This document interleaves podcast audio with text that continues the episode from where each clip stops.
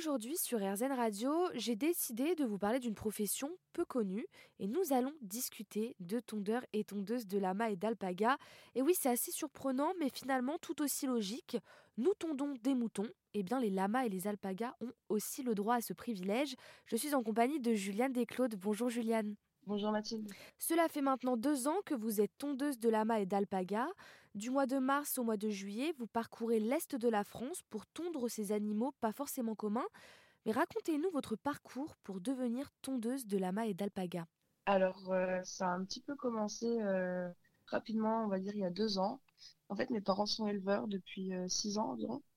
Et puis, il y a, en, en, fait, il y a un manque de tondeurs en France parce que c'est quand même assez particulier la manipulation de ces animaux.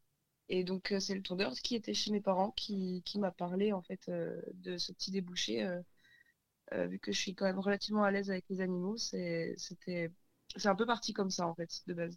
Et vous avez commencé à quel âge euh, tondeuse eh ben, Du coup, là, j'ai 27 ans. Donc, euh, la première année, c'était il y a deux ans, à 25 ans. Et vous avez créé une entreprise aussi, de ce que j'ai pu voir? Oui, c'est ça. C'est ce qui a été un peu plus compliqué. Comme c'est des animaux qui sont pas connus, on n'arrive pas à les classer euh, entre l'animal de compagnie et l'animal d'élevage.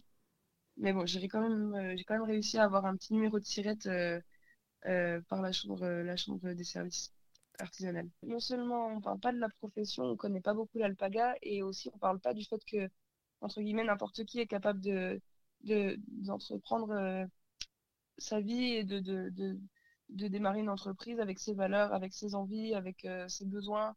Et parce que moi, du coup, j'ai un parcours un peu compliqué, euh, que ce soit au niveau scolaire et au niveau, niveau boulot, quoi.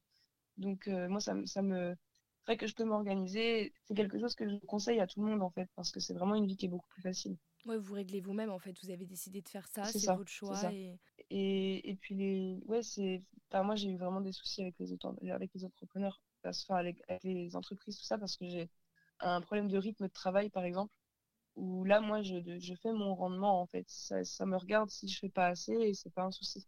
Et c'est vraiment beaucoup moins stressant en fait. Je, suis vraiment mon patron, autonome. Bon, le, seul truc, c'est qu'il faut euh, satisfaire les clients quand même. Je peux pas me permettre d'arriver deux heures en retard ou ou d'annuler un rendez-vous, ou, euh, voilà, je, je, reste professionnelle, mais à ma hauteur. Et pour le coup, ça convient complètement parce que je travaille avec les animaux et quand on est avec les animaux, il faut être, être calme et détendu et c'est vrai que les propriétaires apprécient aussi. Quoi.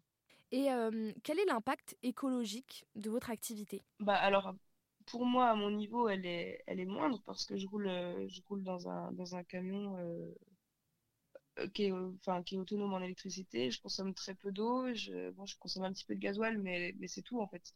Je, je vis vraiment euh, avec pas grand chose et c'est ce qui me plaît aussi. Donc, euh, donc voilà. Après, niveau, niveau comment utilisation de la laine, c'est quand même une matière première qui est produite de manière complètement naturelle. je veux dire, il n'y a pas besoin de compléments pour les animaux. Dans tous les cas, ils ont cette laine. Donc c'est uniquement du recyclage pour moi en fait en juin dernier, euh, vous avez été lauréate du prix Créadi Transition écologique de la région Adi Bourgogne-Franche-Comté. Euh, quelle a été votre réaction à, cette annonce? Euh, bah, Moi, j'y croyais déjà pas trop. C'est vrai que mon, conseiller, il, voulait m'inscrire et il m'en a parlé. il était déjà persuadé en fait que, que ça allait faire avoir un coup de cœur au jury. Moi, quand il m'a prévenu que j'avais gagné, j'ai pas réagi tout de suite. Je voilà, j'y croyais pas forcément. Là, c'était que niveau euh, régional. Et c'est lors de la remise des prix régional qui m'a dit que j'avais aussi gagné le prix national et bah, pareil en fait. Je suis pas quelqu'un qui saute au plafond et euh, il me faut quelques temps pour euh, comprendre ce qui m'arrive. Merci à vous Juliane d'être venue parler de votre profession de tondeuse de lama et d'alpaga sur RZN Radio.